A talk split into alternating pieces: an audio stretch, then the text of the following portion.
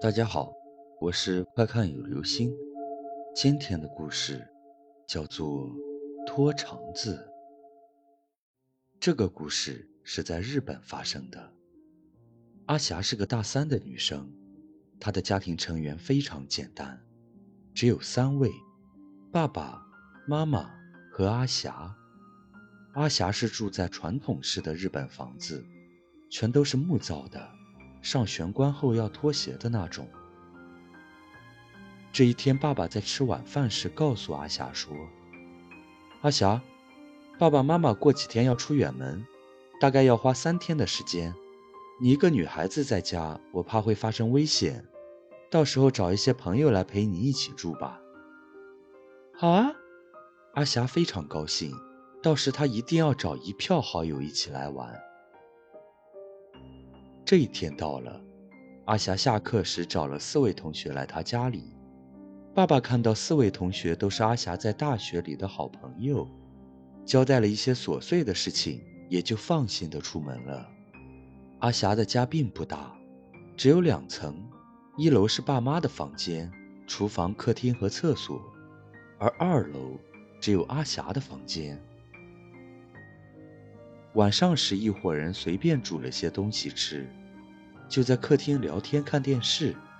到了晚上十一点多时，大家都有些倦意，就上二楼准备要睡觉了。二楼只有阿霞一间房间，塞下五个人还是有些宽阔。一大伙人躺着聊啊聊，觉得就这样睡觉实在太不值得，就爬起来继续聊天，顺便打牌。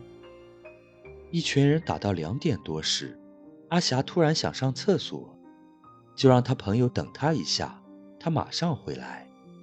这是阿霞家，他当然不会怕。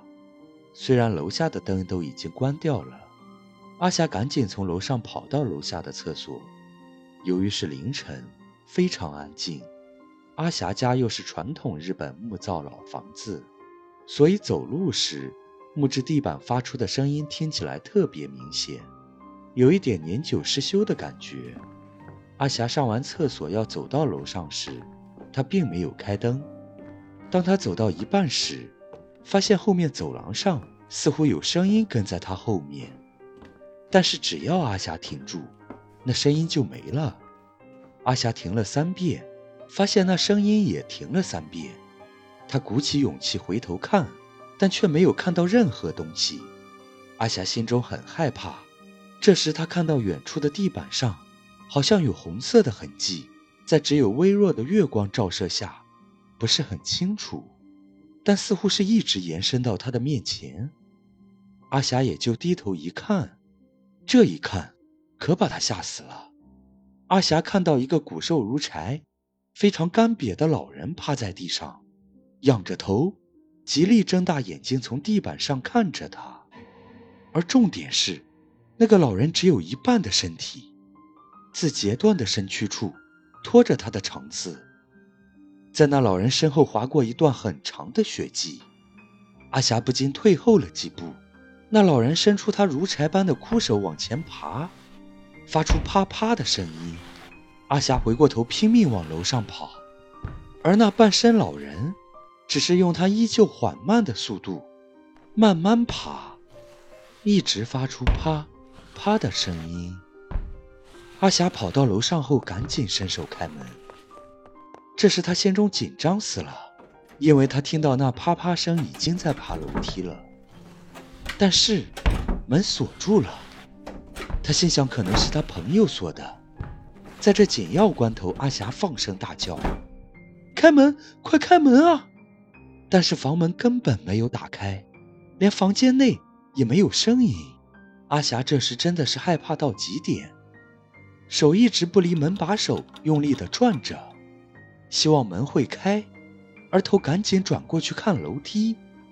就这样，阿霞看着那半身的老人，拖着肠子，一路血迹的，慢慢的爬上楼梯，一点一点的。爬进他，阿霞头也僵硬了，只能眼睁睁的看着这恐怖的半身老人接近他，而他却无计可施，那老人一点一点地爬到阿霞脚边，伸出他那像是只有一层薄皮般的枯手，要抓阿霞的脚。阿霞再也没有力气挣扎。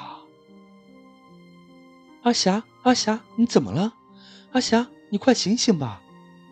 阿霞在他朋友的呼叫中醒来，他看到朋友后就哭了起来。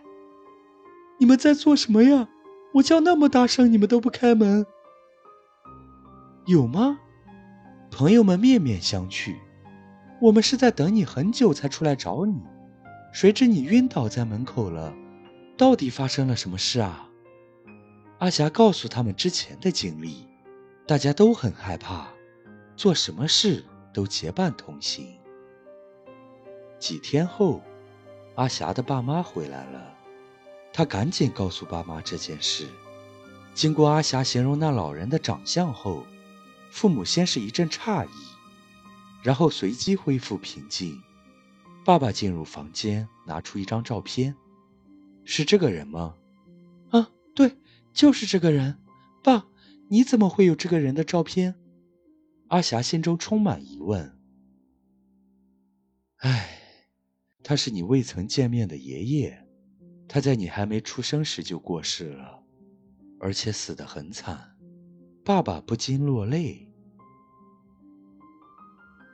也许是爷爷太思念自己未曾谋面的孙女，也许是他无法改变自己的形象。否则，他怎么忍心吓坏自己的孙女呢？好了，这就是今天的故事——拖肠子。